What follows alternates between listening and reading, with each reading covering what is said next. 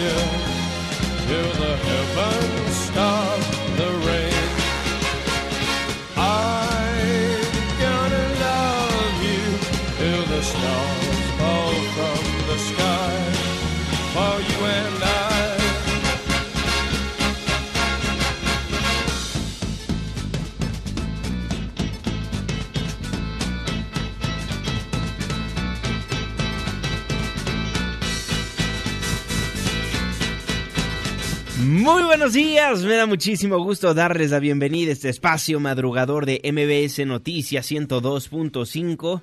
Gracias por acompañarnos antes del amanecer. Mi nombre es Juan Manuel Jiménez y como todos los días, como todas las mañanas, lo invito a que nos acompañe, a que nos sintonice hasta las seis en punto para que desde muy temprano se informe de las noticias más relevantes de nuestro país en este espacio, en este programa que hacemos absolutamente todos, por lo cual lo invito a formar parte de la expresión en línea y nos deje saber lo que opina de lo que le presentamos a lo largo de estos 60 minutos de información.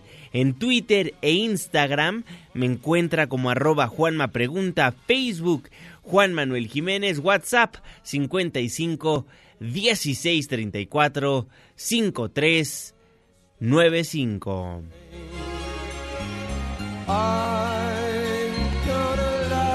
Usted conoce muy bien esta canción, Touch Me de The Doors. El día de hoy escucharemos a esta agrupación ya que ayer Jim Morrison habría cumplido 76 años de edad. El día de mañana, ¿a qué grupo, a qué artista, qué canción le gustaría que pongamos antes del amanecer? Márquenos Escríbanos en redes sociales. El día es lunes, la fecha 9 de diciembre de 2019, la hora 5 de la mañana con 5 minutos. Inicio de semana. Estamos en MBC Noticias.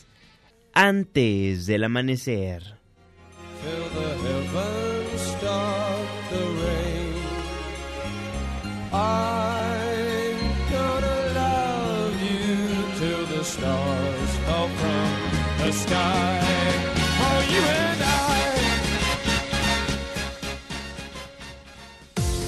¿De quién es el santo? Hoy, 9 de diciembre del 2019, felicitamos a Leocadia, Isabel, Bona, Delfina. Muchas felicidades. Clima. 5 de la mañana con 6 minutos, Marlene Sánchez. Hola Juanma amigos del auditorio, muy buen día. Les informo que el Frente Frío número 21 en combinación con un ingreso de humedad originará la tercera tormenta invernal de la temporada. Esto provocará lluvias, vientos fuertes, descenso de temperaturas y posible caída de nieve en algunas zonas de Baja California, Sonora y Chihuahua.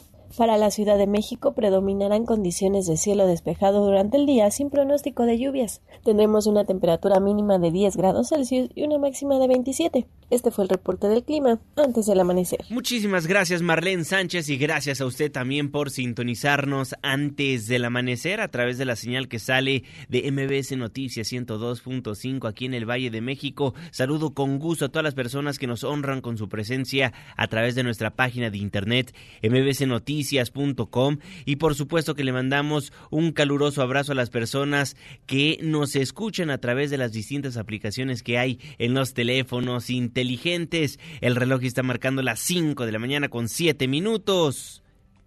Le voy a informar.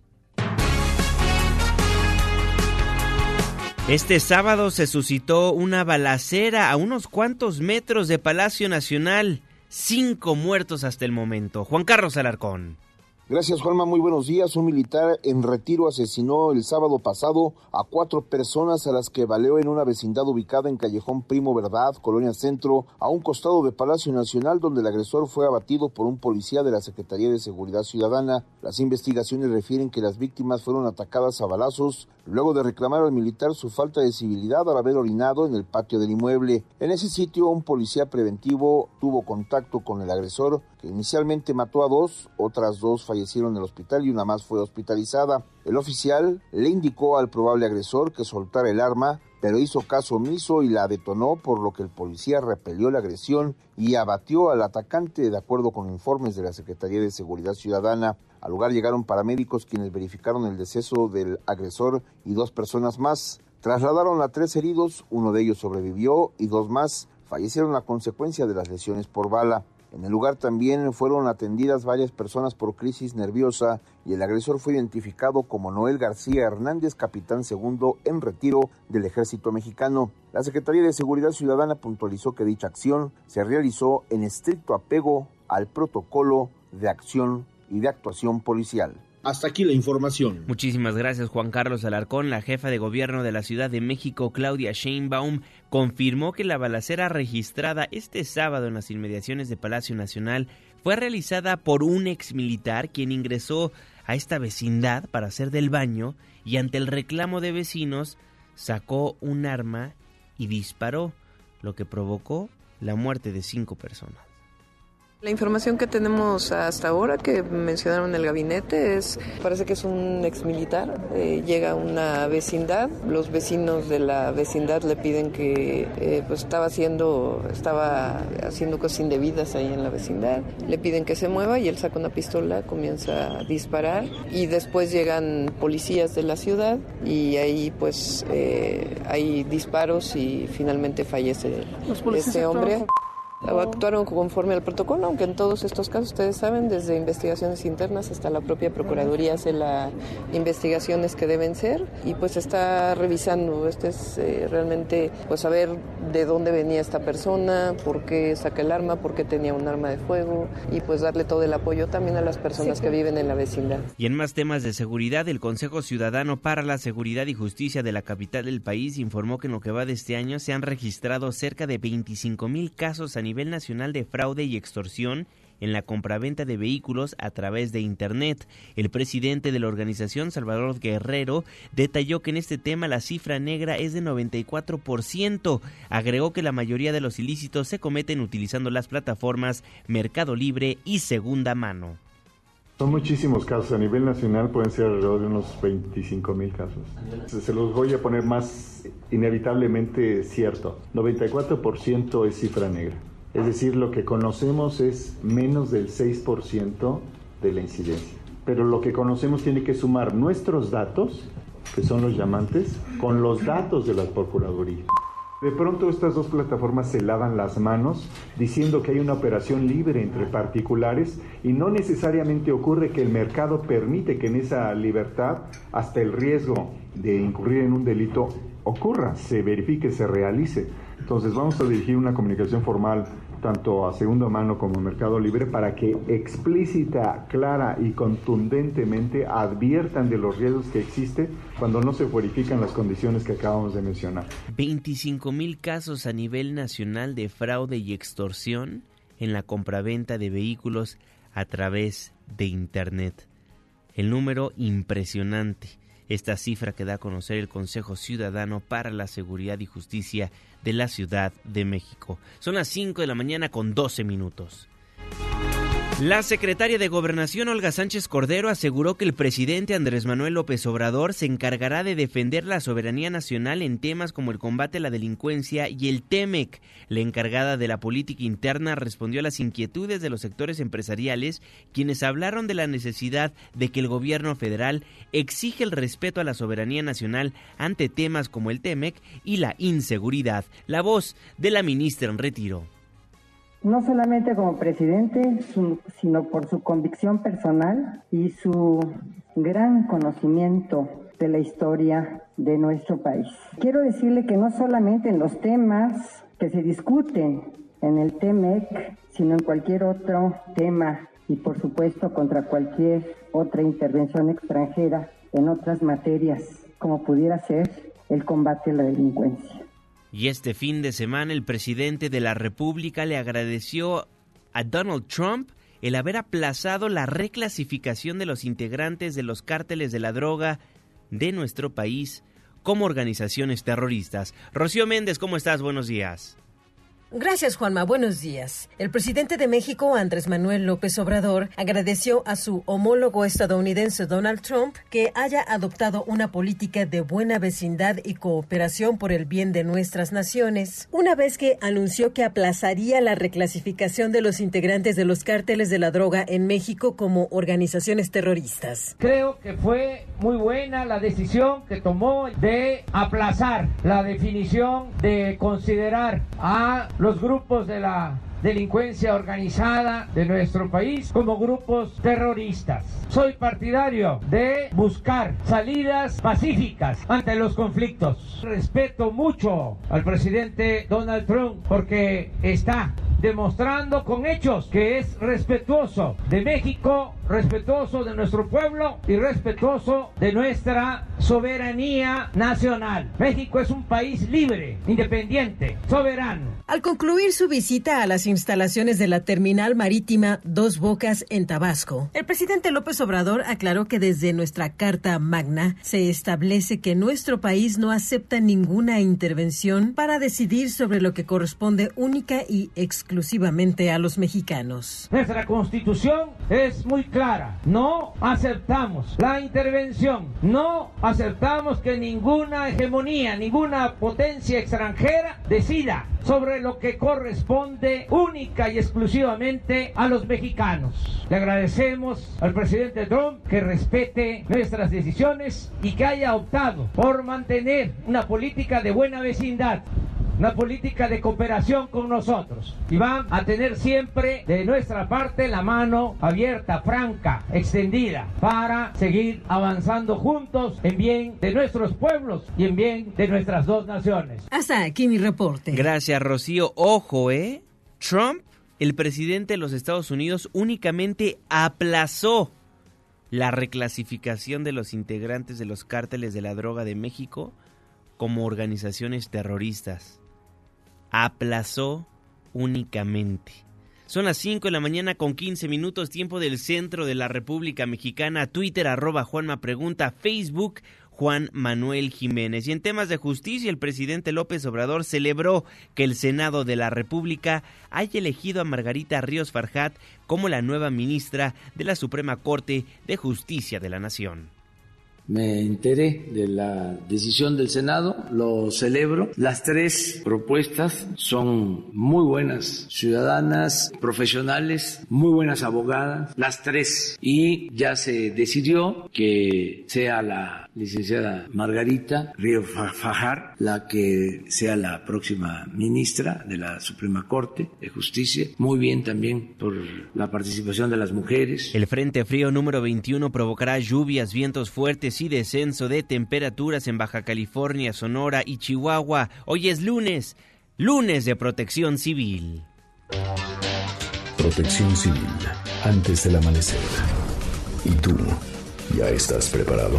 Coordinador Nacional de Protección Civil, David León, ¿cómo está? Muy buenos días. Juanma, qué gusto saludarte a ti y a todo el auditorio de antes del amanecer. El día de hoy me encuentro en Guadalajara, Jalisco. Sostendremos acá nuestra segunda sesión de Consejo Nacional de Protección Civil. Se darán cita aquí los eh, titulares estatales eh, de protección civil justamente para revisar el avance en las metas que nos hemos eh, propuesto y por supuesto también revisar el plan de trabajo para el año 2020. El día de ayer tuvimos una serie de trabajos, Juanma, justamente para continuar trabajando en equipo como lo hicimos hasta el día de hoy. Como bien lo dices, el Frente Frío número 21, eh, además de impulsado por una masa de aire frío, va a recorrer todo el norte de nuestro país. Esto nos va a generar, como ya lo hemos dicho, bajas eh, temperaturas, humedad importante para eh, los estados de Baja California, Sonora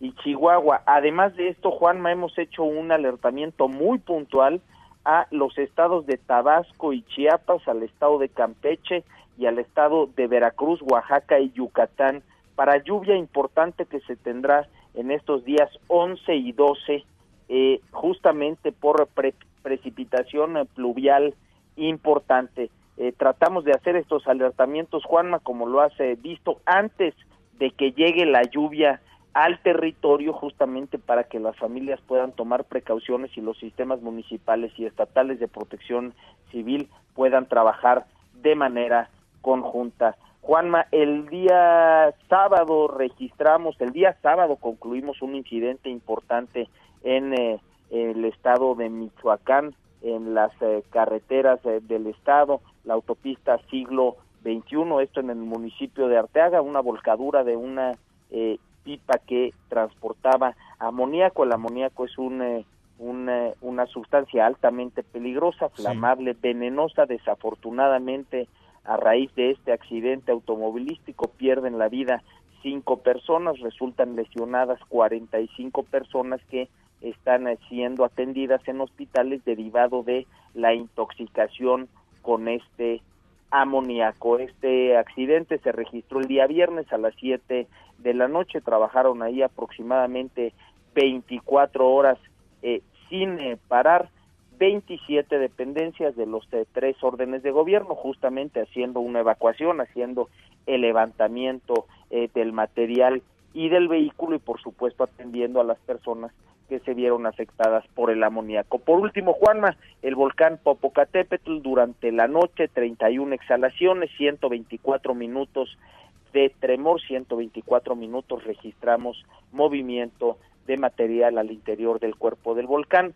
durante las últimas 24 horas 143 exhalaciones, 182 minutos de tremor y por último un sismo vulcano-tectónico bajo la estructura del volcán. Toda esta información y mucha más acerca de la protección civil en la cuenta de Twitter de la coordinación arroba CNPC-MX para todas las personas que tienen acceso a esta red social, Juanma. Pues mucho éxito, coordinador, el día de hoy. Le mando un fuerte abrazo y si tiene tiempo, una torta Con mucho gusto, Juanma, la mandamos. Que tengan excelente día y estamos muy atentos a todo tu público aquí justamente desde Guadalajara, Jalisco. Muchísimas gracias, coordinador. El coordinador nacional de protección civil, David León, antes del amanecer. El reloj está marcando las 5 de la mañana con 20 minutos, tiempo del centro de la República Mexicana. Muchísimas gracias por todos sus comentarios a nuestras redes sociales, Twitter arroba Juanma Pregunta, Facebook Juan Manuel Jiménez, Instagram arroba Juanma Pregunta. Con eso nos vamos a un breve corte comercial, nos vamos a la pausa. Al volver platicaremos de la inseguridad que se vive en la Ciudad de México. Recibí un mensaje el viernes pasado de una amiga que me comentaba Fui al centro hace rato, me metí al McDonald's a comer y se metieron a robar ahí. Estábamos en la fila ordenando y se acercaron a una de las mesas y le quitó a una señora su bolsa un individuo. Adentro de McDonald's esto sucedió. Ya no respetan. Y con una desfachatez y valemadrismo el policía de ahí no hizo nada. Era un chamaquito. Si solo el susto Estoy bien y solo el susto fue lo que aconteció, pero ya no comí a gusto y ya me quería ir. Ya no puedes comer a gusto en un establecimiento, o sea, ya no podemos salir o qué. Y había un buen de policías por ahí porque había un evento, pero nadie hizo nada. Estábamos ahí en Madero. Así las cosas.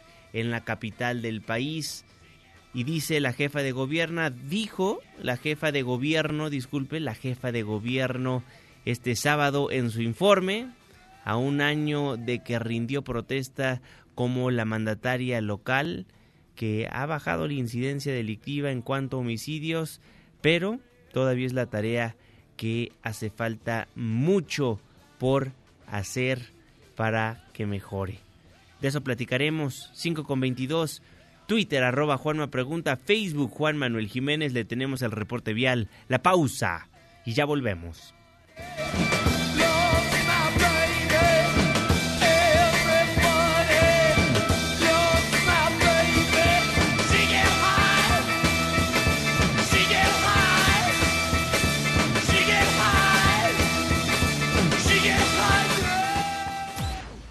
Antes del amanecer, con Juan Manuel Jiménez. Con Juan Manuel Jiménez. Continuamos.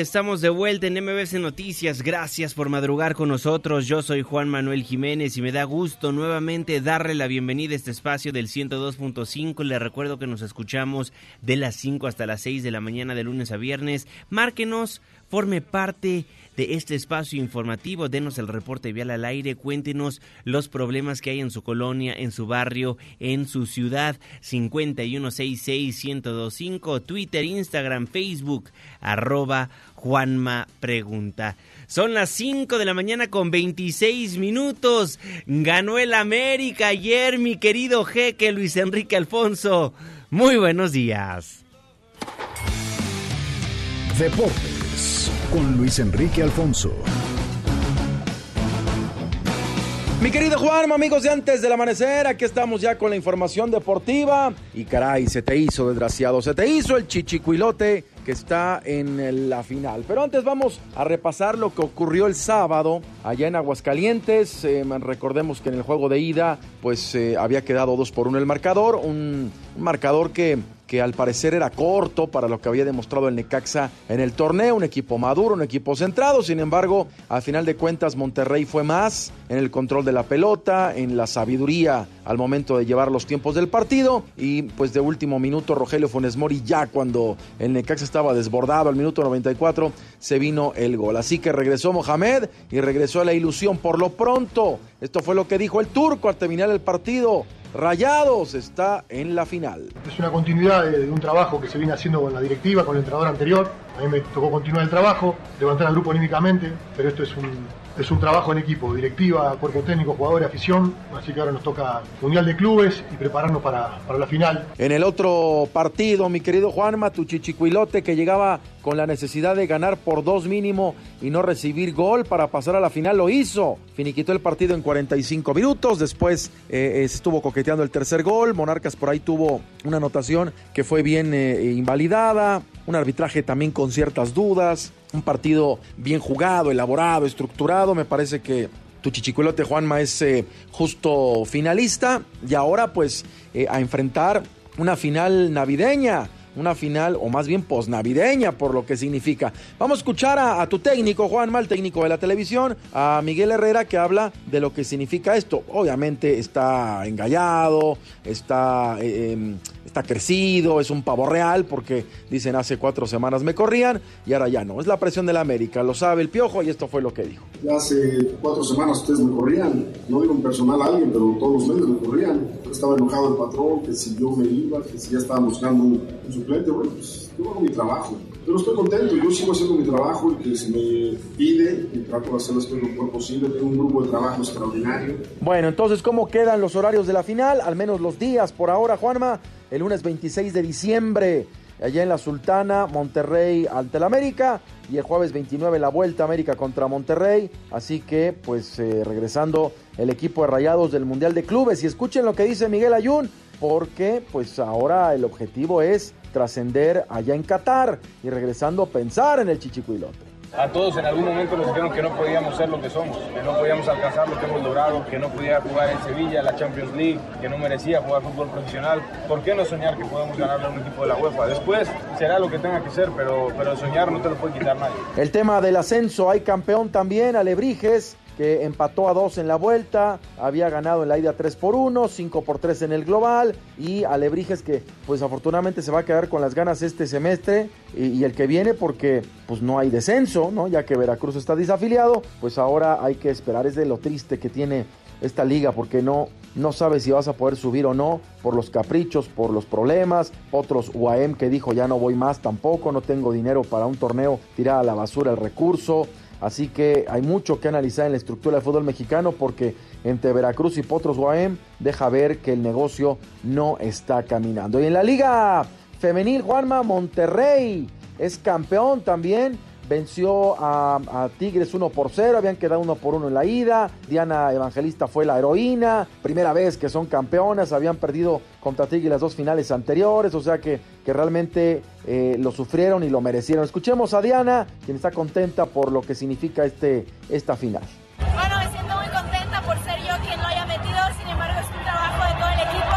Estamos muy felices, muy contentos de poder lograr el campeonato. Y mientras unos festejan, otros están de capa caída. Cruz Azul dio a conocer su lista de transferibles. Juanma, Edgar Méndez, Martín Cauterucho, Stephen Estaquio, quien lo trajo un portugués que lo trajo Caiciña, se lesionó y no se le vio nada. Brian Angul, otro jugador ecuatoriano terrible, para el olvido. Javier Salas también que, que viene del Atlas y de mucho, mucho, mucho más a menos. En fin, así que la máquina también pensando en el próximo torneo que ya se cumplieron 22 años sin título. Y por último, Juanma, pues creo que la decepción del fin de semana. Andy Ruiz, que perdió ante el británico Anthony Joshua, lo venció sin pena ni gloria, un Andy que estaba más gordo, más lento, sin condición. El papá, vamos a escucharlo una entrevista que cortesía ESPN, eh, pues habla de que fue pura fiesta, pura fiesta, nada más tres meses de puro cachondeo, de puro tirar rostro, no lo hizo como tenía que ser la preparación, se vio en la pelea y esto fue lo que dijo. El exceso de celebración, todos los políticos que venían a recogerlo en Guadalajara, un desmadre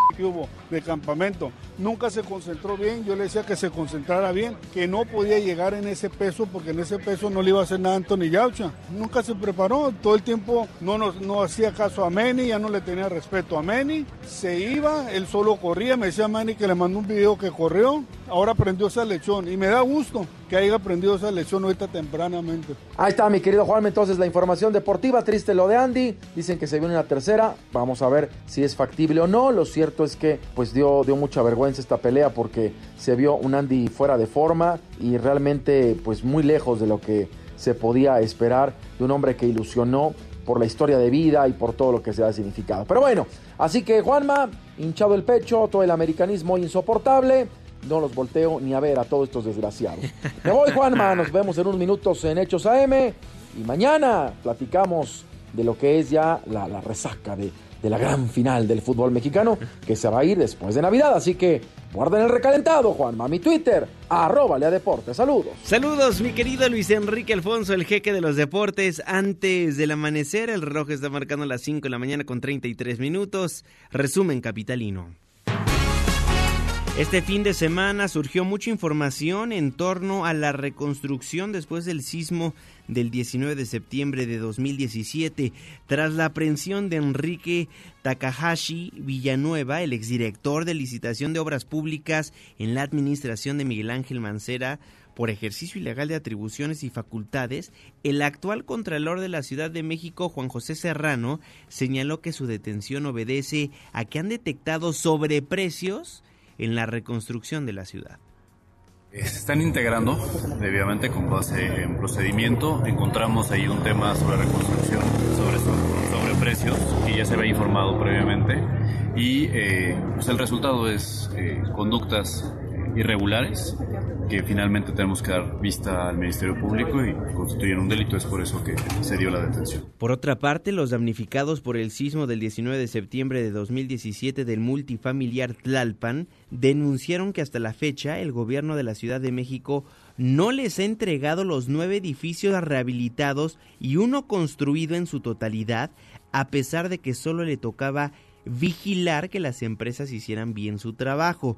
En conferencia de prensa, el damnificado Israel Ballesteros denunció que los dos edificios que supuestamente entregaron no se encuentran en condiciones de habitarse y las constructoras hicieron firmar a los vecinos una carta en donde les daban las llaves, pero aceptaban que estaban en obra y si entraban era bajo su propio riesgo.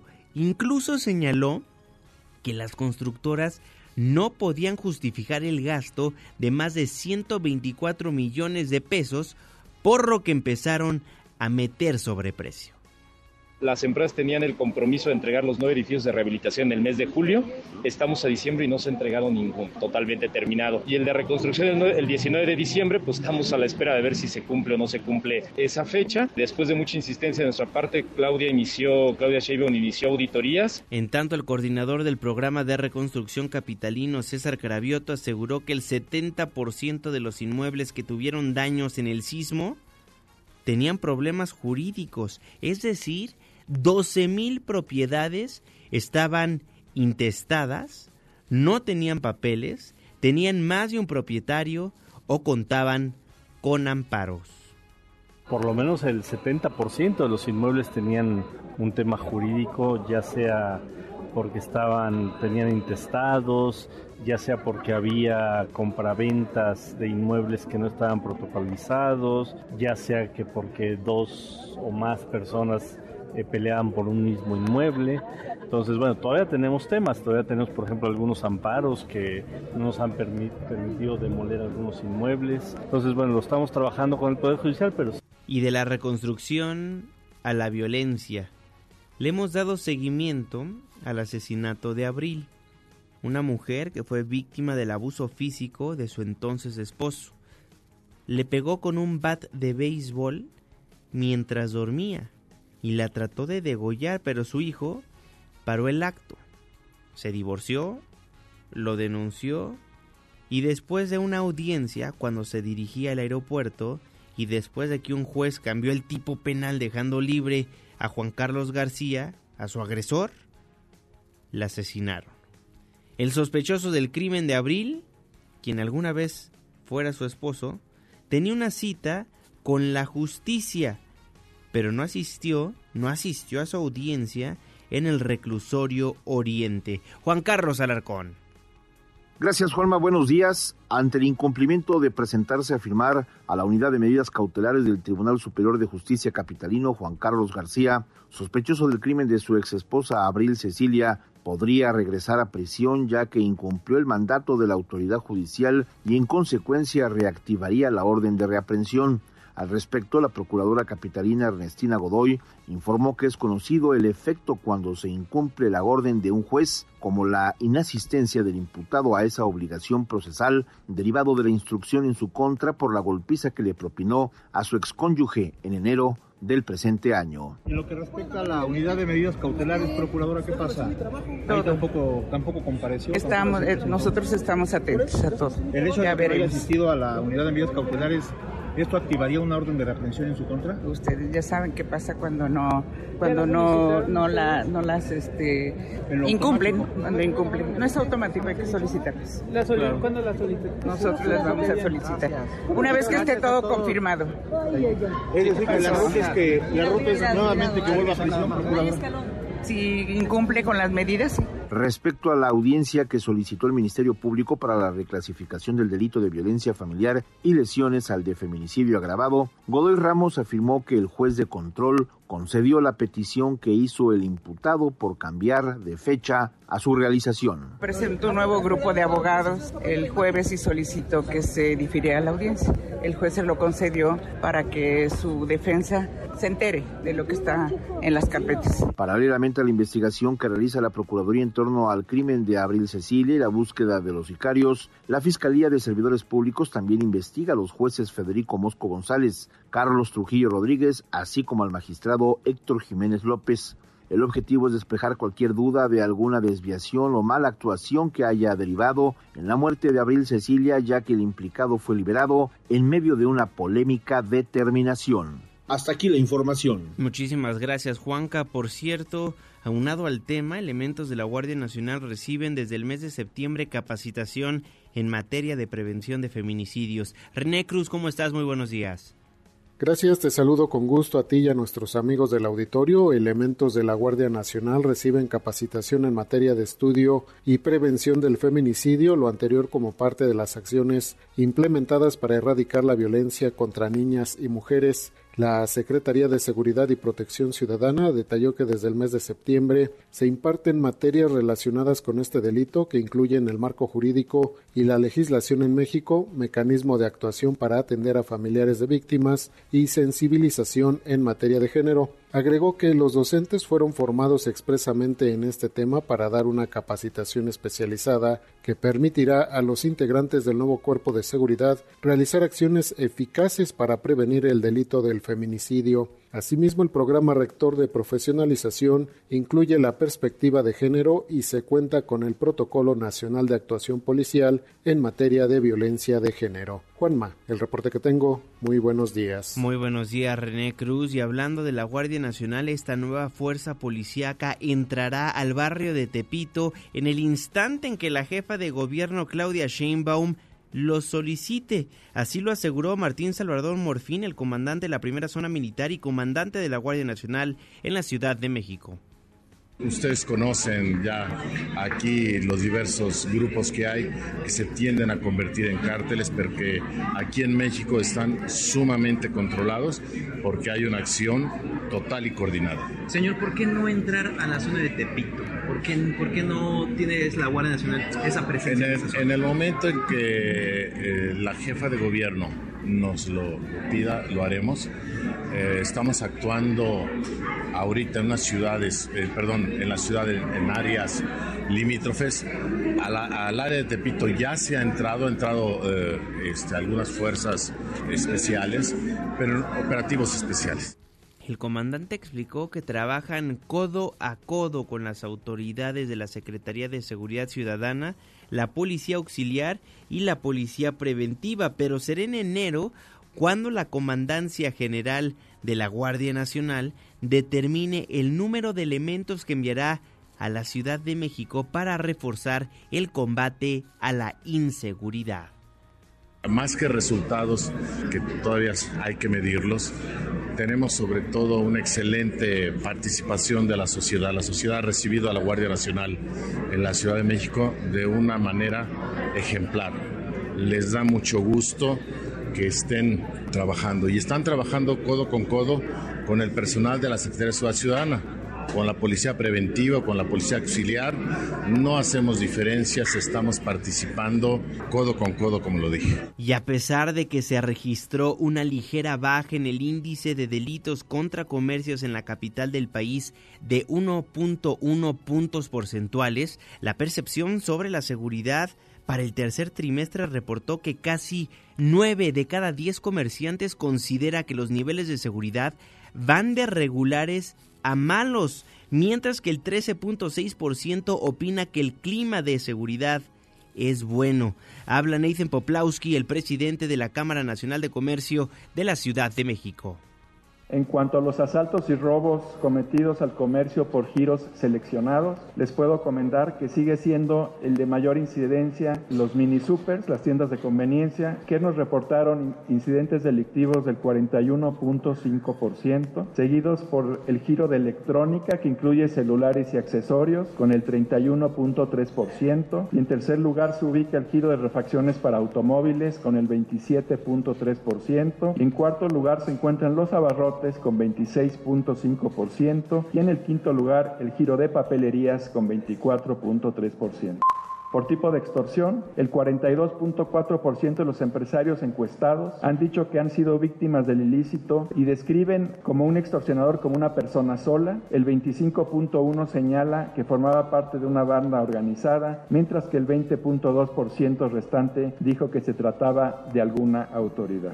Aquí ha habido cambios importantes. El tema de banda organizada creció del 13.1 al 25.1. Eh, la extorsión por persona sola bajó del 55.2 al 42.4 y la extorsión por parte de alguna autoridad bajó del 30.1 al 20.2. Y justamente el tema de la inseguridad se tocó en el informe de actividades con motivo del primer año de gobierno de la doctora Claudia Sheinbaum.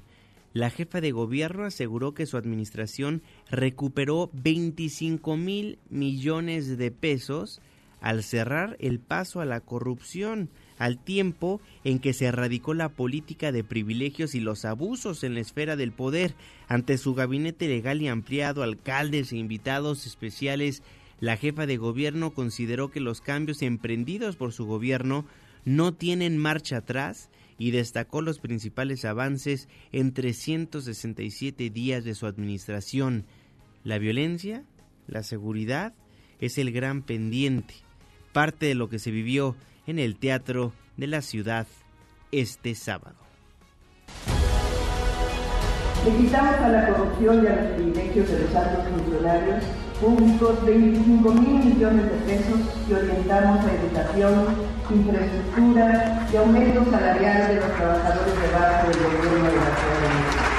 Ha sido un año con grandes retos, pero puedo asegurar que terminamos con una política de privilegios, de corrupción y de abuso que se impuso como forma de gobierno en contra de la voluntad popular y hemos avanzado en la construcción de una ciudad más justa en lo que va del año se han detenido 1.027 agresores sexuales, 91 por violación, 793 por abuso sexual, 119 por acoso sexual, 11 por corrupción de menores de edad y 13 por otros delitos relacionados, por primera vez en una perspectiva de género.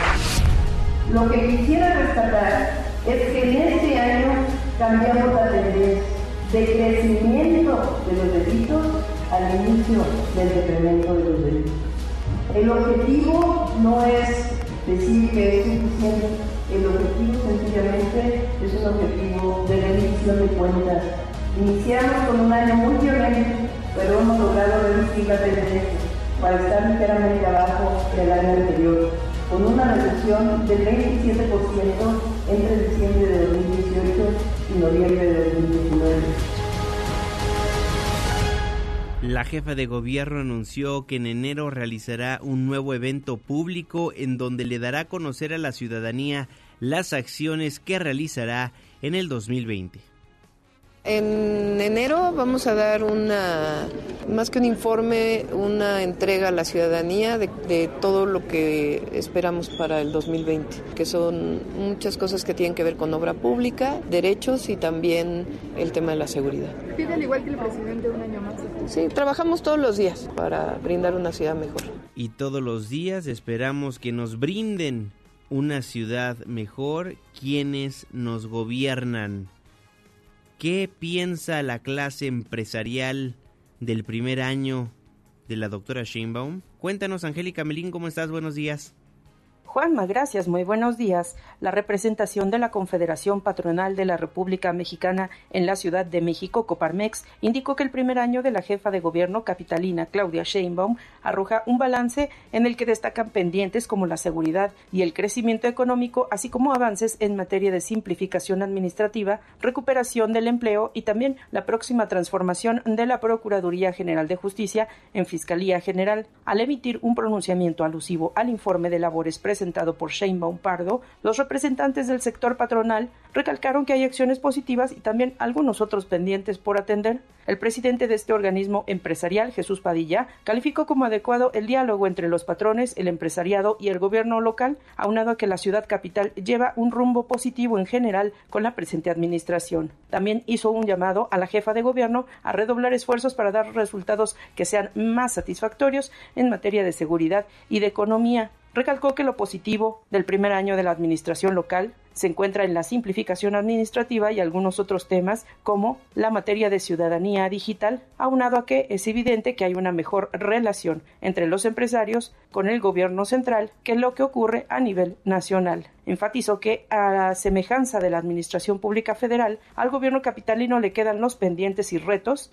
de la seguridad y el crecimiento económico. Es el reporte. Muchísimas gracias, Angélica Melín. Así ven los empresarios el primer año de gobierno de la doctora Claudia Sheinbaum, de la jefa de gobierno de la Ciudad de México. Pero la opinión más importante la tiene usted. A 367 días de gobierno de Claudia Sheinbaum, ¿cómo ve su actuar? ¿Cómo ve el actuar de su gobierno? ¿Cómo ve al gabinete legal y ampliado de esta administración? Déjeme saber a través de Twitter en arroba Juanma Pregunta o márquenos al 5166 1025. Ya sabe que la opinión más importante la tiene usted. Son las 5 de la mañana con 49 minutos. Esta semana cumple años la Virgen de Guadalupe. Ya iniciaron los operativos ante el arribo de más de 8 millones de personas a la Basílica Juan Carlos Alarcón.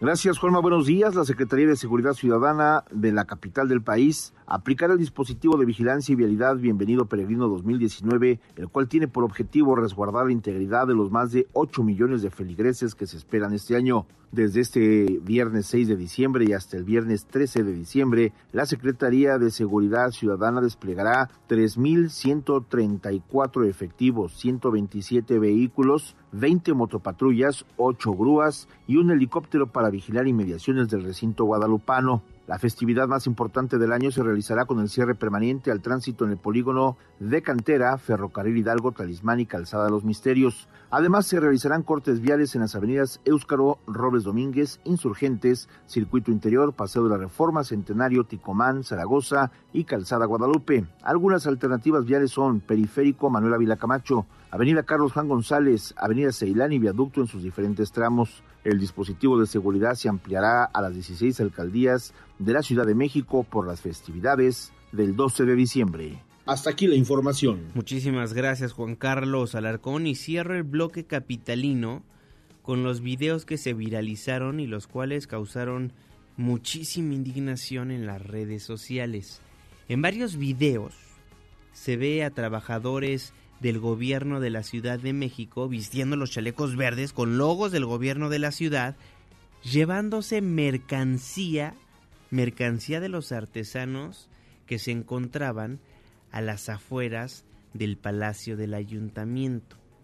Tras la difusión de estos videos, donde claramente se exhibe a funcionarios capitalinos destruir y llevarse mercancía de artesanos, el gobierno de la Ciudad de México, a través de su cuenta de Twitter, señaló que aun y cuando no está permitida la venta de mercancías en las inmediaciones del Zócalo, es inaceptable el trato que recibieron los comerciantes. A través de esta cuenta de Twitter se explicó que las mercancías se regresaron a los artesanos y los funcionarios fueron separados de sus cargos porque las autoridades no ordenaron dicha acción. Le dejo el video en mi cuenta de Twitter arroba Juanma Pregunta. Y ya que estamos hablando de cosas que realmente son impresionantes, que no deberían de suceder, me voy lo que pasó en Argentina. El embajador de México en Argentina fue cachado robando libros. Un servidor público que gana más de 180 mil pesos. Un embajador quien nos representa en otro país. Lo cacharon robando un libro. Estaba robando un libro en una de las librerías más famosas de aquel país. Las cámaras de videovigilancia de esa librería lo cacharon. Se ve claramente cómo agarra un libro, lo mete entre lo que asumo es un periódico y huye de la librería. Pero los elementos de seguridad lo regresan, lo revisan y lo cachan. Ya el canciller Marcelo Ebrard solicitó al Comité de Ética que analice el caso del embajador en Argentina y le ordenó regresar a casa, es decir, a México. De comprobarse que el video es veraz, escribió a través de su cuenta de Twitter el canciller, será separado del cargo inmediatamente. Cero tolerancia a la deshonestidad. Yo creo que el video es bastante claro. Se ve como robó un libro. Este señor, quien nos representa, repito, en el extranjero, un embajador. Son las 5 de la mañana con 54 minutos. Le agradezco enormemente por hacernos el favor de sintonizarnos antes del amanecer a través del 102.5 de su frecuencia modulada en este 9, 9 de diciembre de 2019. Fíjese que un día como hoy, pero de 1860, el general conservador Miguel Miramón vencía en Toluca al general liberal Felipe Berrios-Zábalal. Día Internacional contra la Corrupción Día Internacional para la Conmemoración y Dignificación de las Víctimas del Crimen de Genocidio y para la Prevención de ese crimen y Día Internacional de la Dignidad de las Niñas, Niños y Adolescentes Trabajadores.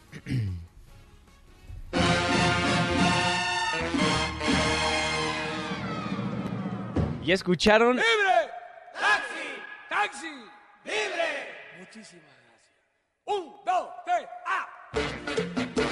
Es tiempo de subirnos al taxi, abróchese los cinturones porque estamos a punto de hacer un recorrido. Sergio Almazán, ¿por dónde vamos a estar viajando el día de hoy? Buenos días. Mi querido Juan Manuel, gusto saludarte, saludo a todo tu público de antes del amanecer. Pues si te parece, nos vamos a ir al centro histórico y en especial nos vamos a ir a la calle de Venustiano Carranza número 60, porque ahí hay un edificio que ha cambiado su vocación recientemente y es una muestra arquitectónica del barroco mexicano, un edificio del siglo XVIII y que fuera en su momento obra del arquitecto Antonio Guerrero y Torres y que estuvo ahí en ese lugar el Palacio de los Condes de Mateo de Valparaíso. Efectivamente ya adivinaste de qué se trata. Se trata de eh, la actual eh, sede del Museo Valparaíso, eh, sede del Banco Nacional de México, y que inauguró recientemente este recinto para que sea el lugar del Museo de Arte Contemporáneo y Nuevas Tecnologías. Así es que si ustedes quieren asistir a este lugar, yo les invito a que recorran el patio central donde van a poder dar cuenta ahí no solamente de las nuevas tecnologías, sino que en ese lugar Manuel Tolsá, este escultor valenciano, diseñó los primeros bocetos de lo que sería la escultura ecuestre de Carlos IV, es decir, el caballito. Así es que imagínense la importancia de este lugar y la historia que nos guarda en sus muros. Ya lo saben, la invitación es para que asistan al Museo Valparaíso, ubicado en la calle de Venustiano Carranza número 60, esquina Isabela Católica.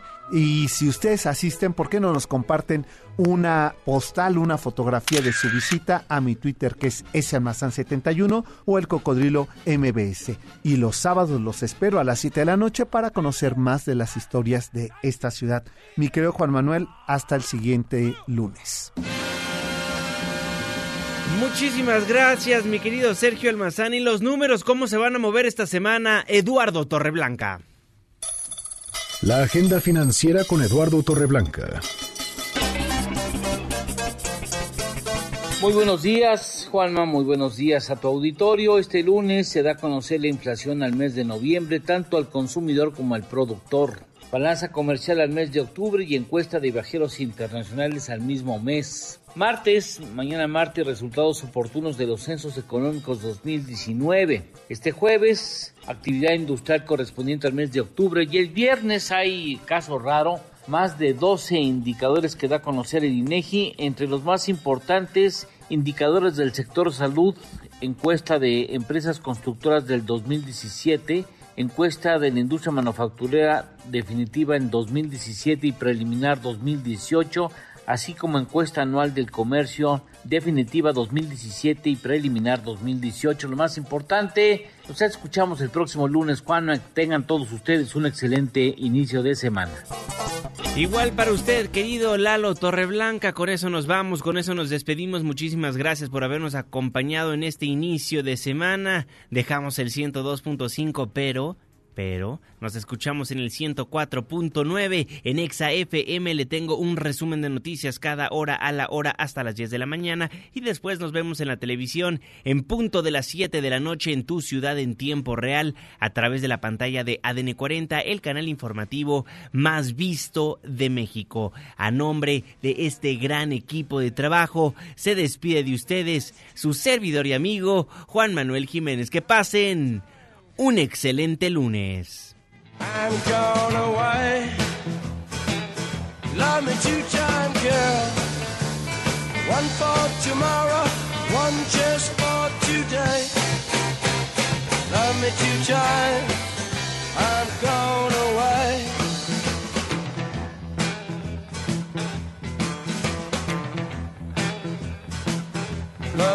time